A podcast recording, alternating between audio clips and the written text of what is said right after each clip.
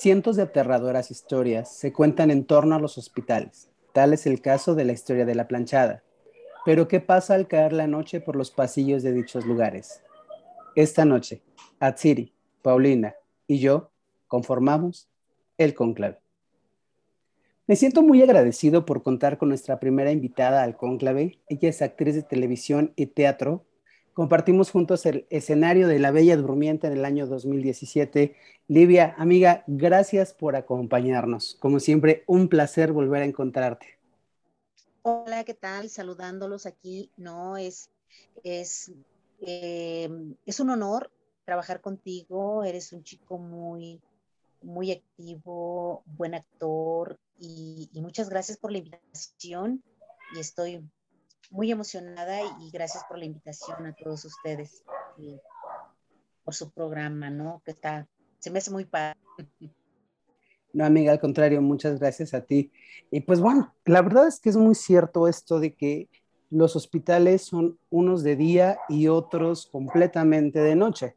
De día pues vemos pacientes, médicos, enfermeras, todo un equipo de personas estando al pendiente de la salud de, pues, de nosotros pero al caer la noche la historia cambia por completo. Atsiri, gracias por estar con nosotros. Paulina, gracias igual por estar esta noche en el conclave. Y pues chicas, buenas tardes. platíquenme, platíquenme un poquito, ¿qué han encontrado? ¿Qué onda con sus historias de los hospitales? Porque yo les tengo una historia súper buenísima desde un hospital de Pachuca. Qué miedo. Pues bueno, hablando de estas experiencias paranormales que se dan dentro de los hospitales, pues no podía faltar que habláramos de la clínica San Rafael, ¿no? Donde pues se han desarrollado pues muchas historias paranormales, incluso se grabó la película de Archivo 253, ¿no? Donde incluso los, los actores pues nos, nos comentaron que llegaron a, a vivir pues escenas pues realmente terroríficas, ¿no? Eh, uno de ellos eh, incluso eh, dice que haciendo una escena, al hacer zoom se percataron que había una silueta humana de aproximadamente dos metros y medio y que incluso también a la actriz del personaje de Isabela, igual grabando totalmente obscuras, le jalaron el pantalón. Entonces, pues sí, sí está súper de miedo. Aparte, hay relatos de por ejemplo, de un jefe de seguridad del pabellón de los pacientes más graves, que nos cuenta que durante sus guardias que realizaba, este, llegó a escuchar a diversos pacientes que hablaban con alguien más. Sin embargo, al entrar, pues se encontraban solos. además de estos pacientes, eh, le pedían que los desnudara para que posteriormente los sumergieran en una tina con agua helada y entrara un sacerdote, quien no pertenecía eh, según sus relatos a la hermandad, para practicarle un exorcismo, ya que pues lo relacionaban también con la locura, ¿no? Era la última vez que los veía y pues ya luego decían que, que los habían llevado para otra institución. Y esto es súper creíble porque aparte otro, otro guardia de seguridad eh, menciona que en la demolición de esta clínica en 2012 me parece, se percató de que una maquinaria sacó restos humanos dentro de los escombros. De aproximada, o, sea, eran, dice que aproximadamente los restos pertenecientes a tres grupos, ya de personas adultas, que incluso todavía conservaban el cabello. O sea, imagínate qué miedo, pero que les dijeron que obviamente que no tenían que decir nada porque pues la obra se tenía que entregar en cierta fecha y pues no querían que, que hubiera pues este tipo de contratiempos. Fíjate qué curioso, amiga.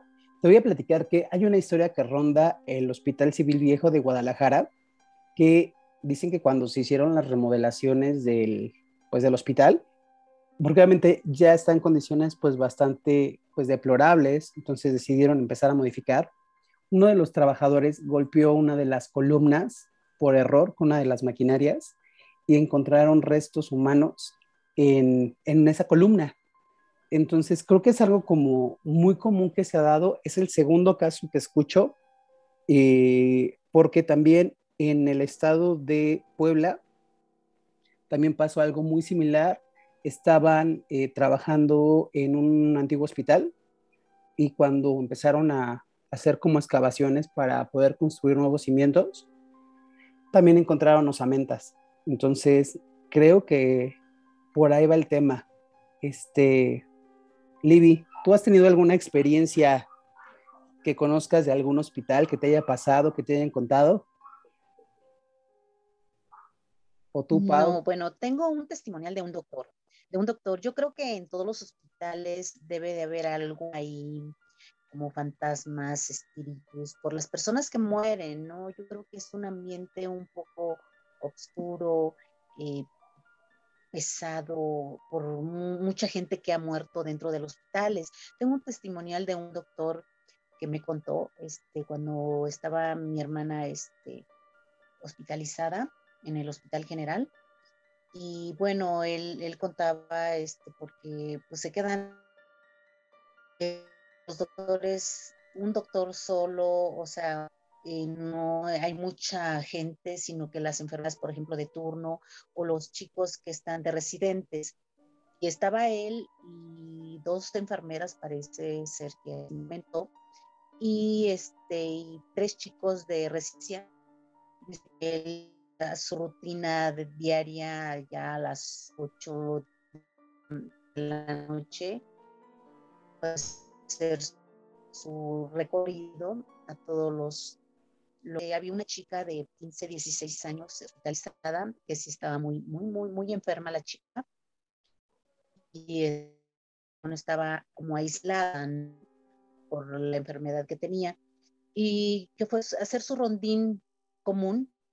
Ya él estaba muy, eh, pues, este, eh, ir a visitar a sus pacientes y que se quiso recostar en su escritorio y que estaba solo ahí y bueno, las enfermeras eh, que están en su lugar, este, también yo creo que dice que, que, las encontró dormidas.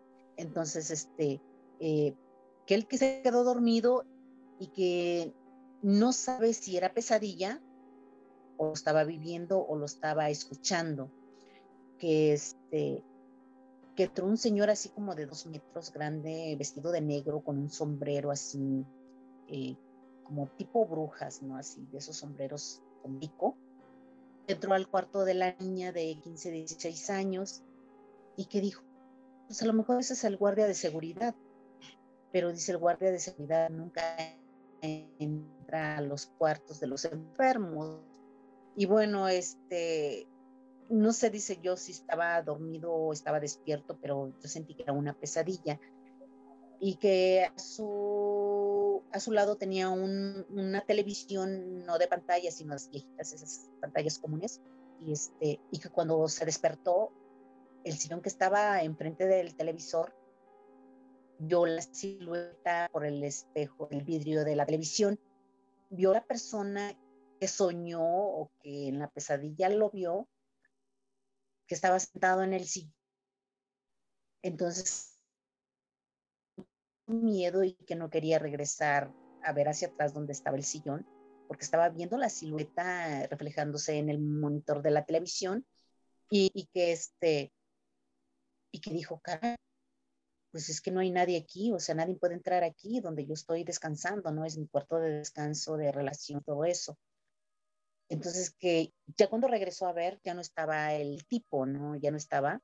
Y, y fue al, cuarto de la chica porque es, en su pesadilla o en su sueño vio que esa persona que estaba ahí sentada entró al cuarto de la chica. Entonces que entró y que la chica estaba en pánico y que dijo, oye, este, ¿qué es lo que me va a pasar? Este, me voy a morir, ¿verdad? Este, yo siento que me voy a morir le dijo, no, no, no te preocupes, te estamos atendiendo, estás en las mejores manos y no te va a pasar nada.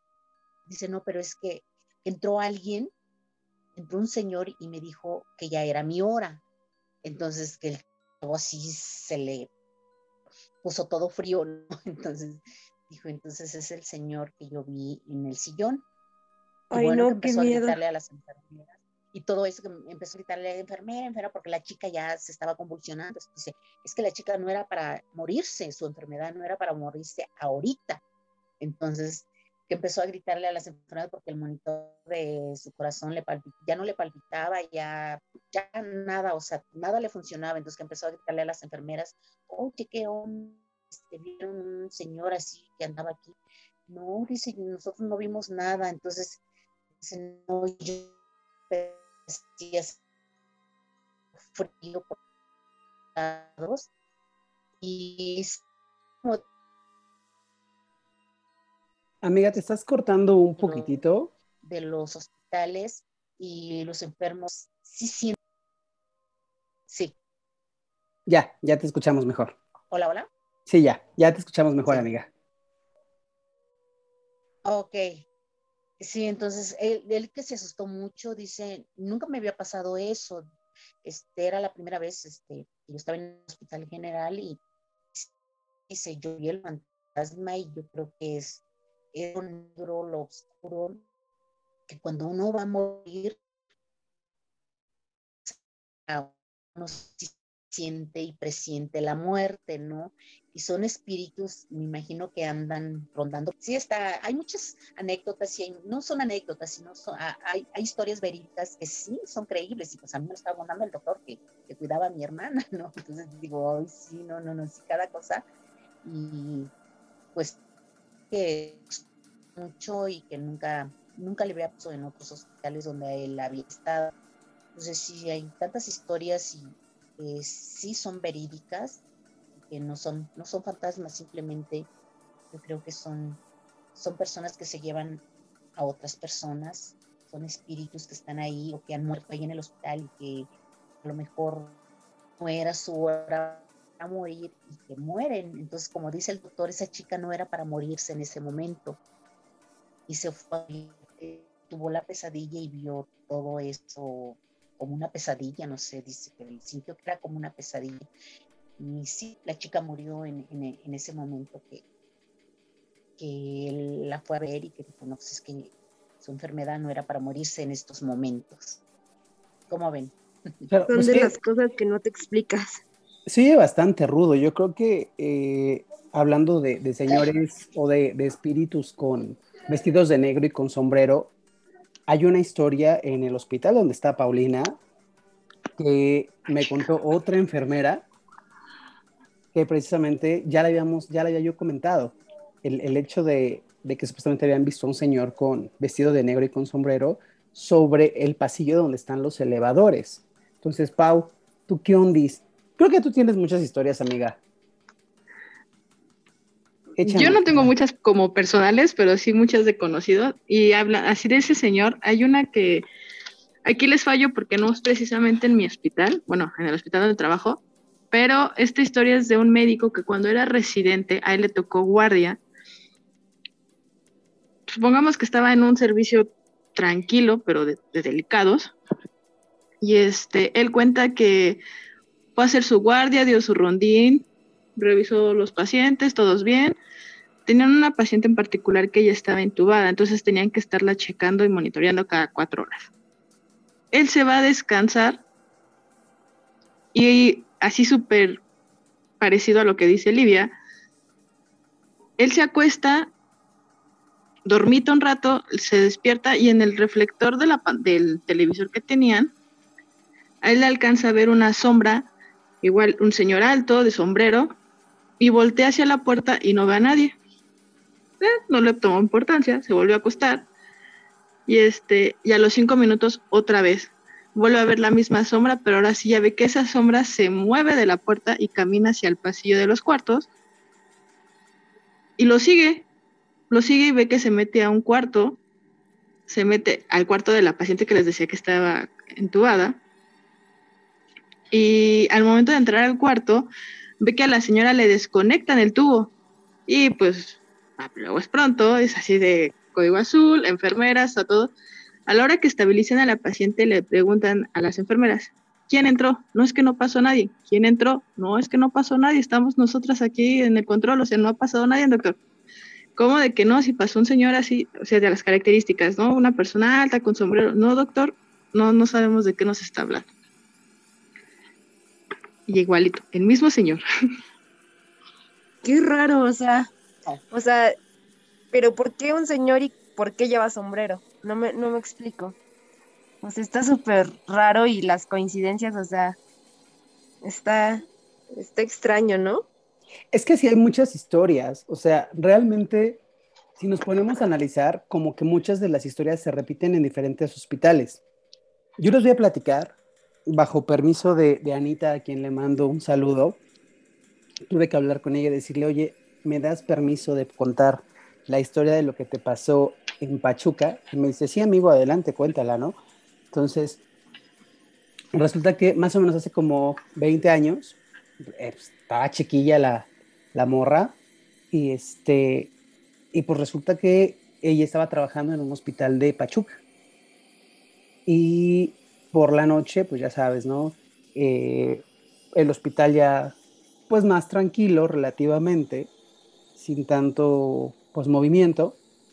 Y me comenta que había un cuarto con puertas de cristal, que sabemos que la mayoría de los hospitales pues se manejan así por un tema de higiene. Y ella entra a ese cuarto. Hacia el fondo se ve el, pues el de seguridad y se le cierra la puerta de cristal. Ella me comenta que llegó un momento en que sí empezó a entrar como en este tema de, miedo, pero se, ese miedo se transforma en pánico cuando siente que la empujan hacia una de las paredes del lugar y la levantan sobre la pared. Literal, o sea, la hicieron, digamos, flotar pegada a la pared. Una de sus compañeras es quien se percata de esto, le habla al de seguridad, le empieza a gritar al de seguridad y el de seguridad llega corriendo pensando que pues que está pasando otro tipo de cosa, quizás que algún paciente se hubiera puesto pues loco o, que hubiera entrado alguien. Y pues no, la sorpresa que se lleva el de seguridad es que pues literal la ve flotando, al grado de que ella me comenta que literal entra en shock y literal se orinó del miedo. Entonces creo que es de las experiencias más rudas que ha tenido Ana en, pues en, el hospital de Pachuca y de ahí es de donde ella dice, sabes que yo ya me voy y pide su cambio el hospital donde actualmente trabaja. Entonces, creo que, que sí pasan cosas pues bastante rudas. A mí creo que lo más rudo que me ha pasado en un hospital, lo que les comentaba el capítulo pasado, que fue lo de la planchada, que sí me tocó, o creo yo, que, que me tocó ver a la, a la planchada pero de ahí en fuera no me había tocado algo tan rudo como esto. Otra de las historias que me han comentado es en el Hospital Pediátrico de Iztapalapa, que te digo que se dicen que hay una parte que se, se modificó, donde originalmente era neonatos, y me comenta eh, una de mis primas que trabaja ahí, que precisamente en esa área les ha tocado ver una niña. Mismo caso sucede en el pediátrico de Coyoacán, donde trabaja mi otro primo, y con quien sí acudí unas cuantas noches a, hacer guardia en el área de laboratorio, para que más o menos ustedes ubiquen. Entras al hospital y hacia el fondo hay varios jardincitos donde la mayoría de los médicos y los residentes salen a fumar de noche. Y curiosamente, estando ahí, eh, salimos a, fumar y nos tocó ver cómo vimos pasar un niño. Y sí, mi primo pues sacó mucho de onda, inclusive habló con uno de los de seguridad y le dijo, sabes que tienen que tener cuidado porque pues uno de los niños pues anda deambulando en el hospital, ¿no? Y que el de seguridad le dijo, no, es que ahorita no tenemos, o sea, porque le, dimos las características, más o menos un niño de unos 8 o 10 años, y el de seguridad le dijo es que no ha habido ningún ingreso que coincida con esas edades. Los niños que tenemos son niños de, de, de 3 a 5 años y los, pues prácticamente los recién nacidos. Entonces, seguramente hay historias que van mucho en torno también a este tema de los niños. No sé si tú conoces alguna, Pau, en el área de pediatría. Pues, bueno, de pediatría sí hay, como les contaba el del capítulo pasado, de que el niño veía a su amigo que iba por él. Y este, sí, también estaba grave el niño. Y, pero este, este que me acordé ahorita, ni siquiera era de noche, era como las 8 de la mañana. y ya es rápido, o sea, no, no tiene mucho desarrollo, pero este, aquí a las 7 de la mañana se bajan a los pacientes que van a entrar a quirófano, al área de preoperatorios, y, se acomodan en camillas, ¿no? Para irlos monitoreando para su ingreso a quirófano. Y llega una niña de 6, 7 años que les gusta y la estaban canalizando, la estaban preparando, sus datos para ingresar al quirófano. Y hay un enfermero que le lleva, mi hija, este, vas a entrar a, con tal doctor, se te va a hacer tu procedimiento, y estaba la mamá. Y le pregunta, ¿y, ¿y el niño que está allí en el fondo, a él de qué lo van a operar? Pues mi compañero se, desconcierta porque es, ¿cuál niño? O sea, eres la única niña que va a entrar a la sala. No, sí, allá en el fondo hay una niña, ¿de qué, a qué va a entrar ella? No, hija, pues nada más estás tú. Y pues se sacaron de onda todos porque es así como de qué nos está hablando si no hay nadie, no eres la, la única niña que va a entrar a quirófano. Rayos. O sea, es que sí, sí, sí, es rudo, pero sí también he sabido de casos así. O sea, que los mismos pacientes son los que les dicen a los médicos, a las enfermeras, que acaban de ver a alguien. Inclusive hay una historia, esto nos pasó en el pediátrico de Coyoacán, y suena muy raro porque estábamos cerca de la morgue, donde uno de, los niños le comentó a, uno de los doctores que, que si había como un área de juegos al fondo, que es donde estaba la morgue, y el doctor le dijo, pues que no, o sea, que no había forma. Y le dice, pero ¿por qué? O sea, ¿por qué, me preguntas, no?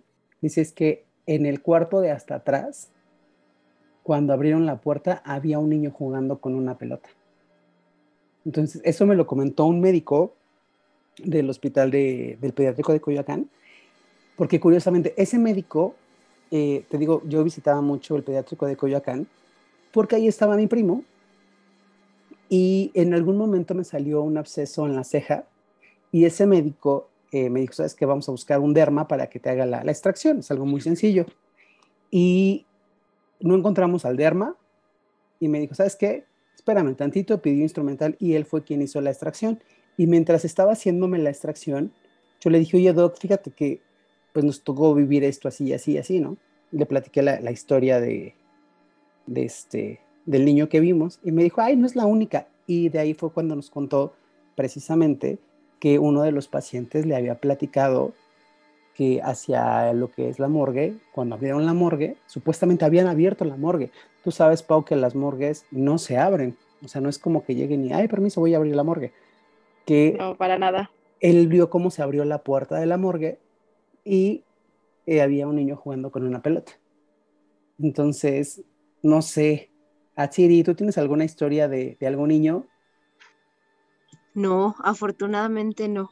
Pero fíjate que me quedé pensando mucho en, el caso que comentaban del, hombre del sombrero. Y, bueno, aquí googleándolo rápidamente, dice que su clasificación entra como ente demoníaco y que está motivado por su relación con la parálisis del sueño y sus apariciones van como más relacionadas a, un visitante de dormitorio.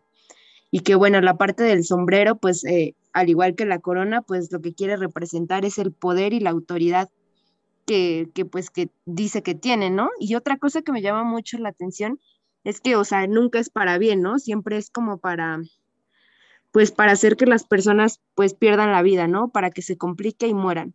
Entonces no podría ser también como, como que se esté manifestando como, como la muerte, o sea, que sea, sí, como una manifestación de la muerte como tal. ¿Qué piensan? Y lo, lo pongo un poquito en duda, porque literal, la muerte, las personas que han visto a la muerte no la ven de negro. Regularmente la muerte la, ven blanca. La ven de blanco. Ajá, es de blanco. Más Porque bueno, en el caso de la planchada era siempre para ayudar a, los pacientes, ¿no? Y aquí es al contrario. Más bien, ¿qué crees que yo podría decir, si hablamos de un, un ente demoníaco, podría asociarlo un poco hacia lo que son los incubo y los subcubo, que pudiera tener un poquito más de relación, que también son eh, pues entes que se manifiestan mediante el parálisis del sueño. Pero no, no lo relaciono tanto al tema de la muerte. Porque además, la muerte te puedo decir que independientemente al tema de la vestimenta blanca, las personas que han visto a la muerte de cerca te pueden describir que es una luz hermosa, nunca se le ve la cara y la mayoría de los casos de, este tipo de, de, señores, la cara sí se le ve. La muerte nunca te va a mostrar la cara, a menos que ya haya llegado tu hora. Entonces, por ese lado, sí descarto un poquito que, que pueda ser la muerte. Livia, ¿tú has escuchado alguna historia de algún, algún caso de, de algún niño en un hospital, aparte de la que nos contaste? Porque hay que tomar en cuenta que la que tú nos cuentas es una niña entre 15 y 16 años. Al final de cuentas, pues es una niña. Les voy a contar la historia de mi sobrina Yasmín, que murió hace 25 años. Tenía 5 años, le dio leucemia. Ella estuvo hospitalizada en el ISTE de ahí de entre Viveros y Coyoacán, está ahí casi por el puente de Churubusco. Estuvo ella hospitalizada. Nos contó mi hermana que, este, que la niña platicaba con, con niños ahí en su camita donde la tenían, este, y que a su mamá le decía, mami, ¿me puedes traer unos juguetes? Y le dijo mi hermana, sí, mi, mi niña, lo que tú me digas, ¿qué te traigo? porque voy a jugar con mis amiguitos. Siempre vienen todas las noches a jugar conmigo. Y pues mi hermana se imaginó que los niños, como hay una zona ahí de niños con leucemia, bueno, de cáncer, este, pensó mi hermana los niños que estaban ahí hospitalizados, ¿no? Sí, mija, dijo, te traigo los juguetes que quieras. Entonces mi hermana le llevó sus juguetos y este, y como a ella no, no las dejan estar ahí con ellos, entonces la sacaron, ¿no? Entonces le dijo la enfermera, oiga señora, este, su hija platica mucho de noche y le dijo mi hermana, este, siempre lo ha hecho así cuando estaba, bueno, que estaba ahí en su casa y dice mi hermana, no, dice, nunca, nunca tuvo amiguitos, este, invisibles, ¿no? Como, como les decimos, ¿no? Entonces dice, no, dices que aquí habla mucho y, y, la hemos a, a checar y se queda así callada y, no vemos a nadie. Y le escuchamos que está hable, hable, hable y que juega y que se ríe. Entonces pensamos que tiene amiguitos invisibles. Dice mi hermana, no, bueno, cuando estuvo en mi casa, bueno, los años que tengo con mi hija, dice, nunca ha tenido amiguitos visibles. Dice, pero aquí juega mucho en el hospital con, se ve que juegan varios niños porque se ríe y los ve y se voltea y como que los niños, como estaba como así como en una cuna, pues estaba pequeña mi sobrinita de cinco años que murió de leucemia, y, sentimos que sí juega con ellos, pero no, no, no, nosotros no los vemos, entonces dice, sí, precisamente mi hija me pidió unos juguetes que por pero yo pensé que eran sus amiguitos de, pues, de cuarto, no de cama, así que están a los lados. Dice, no, dices que su hija eh, juega, pero creo que son sus amiguitos invisibles. Y pues mi hermana así como dice, ay, y él se me hizo chinita, dice, cuando me dijeron eso de mi hija. Y ya fue que mi hermana le preguntó, dice, niña, ¿con quién, ¿con quién juegas? No, es que vienen mis amiguitos. Dice, vienen tres, son tres, son dos niños y, y mi amiguita juegan conmigo en la noche. Se quedó así, ¿no? Dice, o a lo mejor estos niños se quieren llevar a mí, se la quieren llevar. Y no, yo lo que hice cuando en las mañanas que ya pasamos que a darles de desayunar y todo eso, empecé a rezar y empecé a rezar. Y que le dijo la niña, no mami, no me, no me corras a mis amiguitos, no quiero que los corras, me voy a ir con mis amiguitos. Y sí, pues mi sobrina falleció como a la creo. Y este, y dijo mi hermana, no, es que creo que se la, se la, se la llevó, se la, se la llevaron sus amiguitos, porque ella me decía, yo sí me quiero ir con mis amiguitos. Entonces mis amiguitos vienen y juegan conmigo.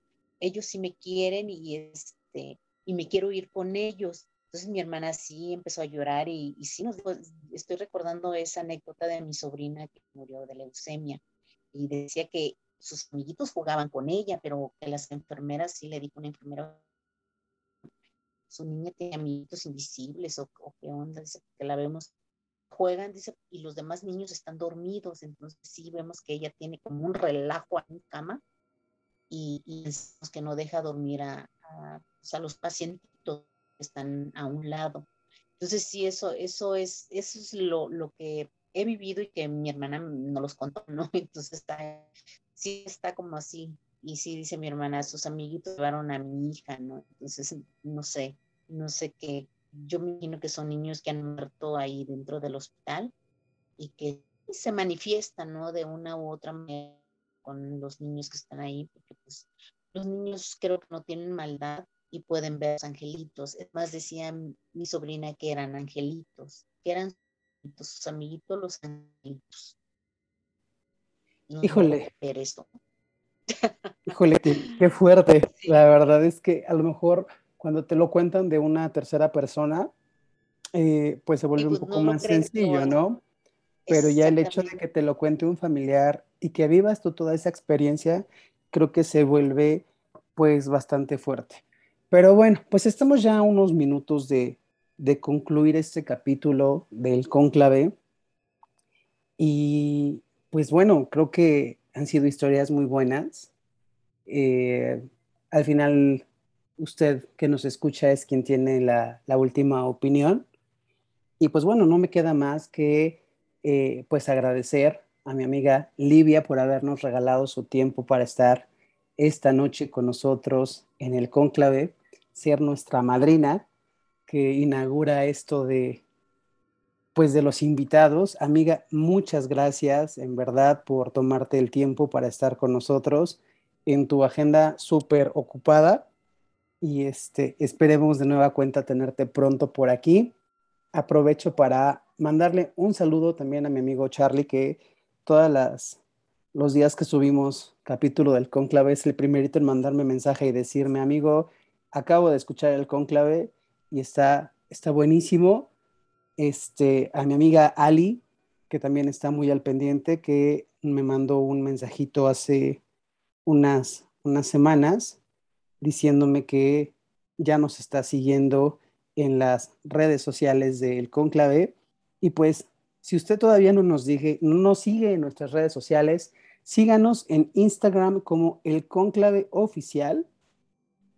Y pues nos vemos en el siguiente episodio del Conclave, donde vamos a hablar qué sucede en el transcurso de las morgues de un hospital a la funeraria. Entonces, creo que va a haber mucha información que, que desmenuzar y pues que pase una excelente noche. Gracias a Siri, gracias Paulina, gracias Lidia, como siempre. Sí, muchas gracias. Muchas gracias. Invitadas a de honor. Y muchas gracias chicas, muy, muy buenas historias y hay bastante. Igualmente. Sí, sí, sí. Sí, la tuya también, esta última muy lamentable. Un placer, Pepe. Bueno, yo te digo Pepe. Sí, La invitación y esperemos trabajar en otro proyecto. Claro que sí, amiga. Seguramente por ahí nos estaremos encontrando. Que pasen una excelente noche. Nos vemos en el siguiente capítulo. Hasta luego. Bye.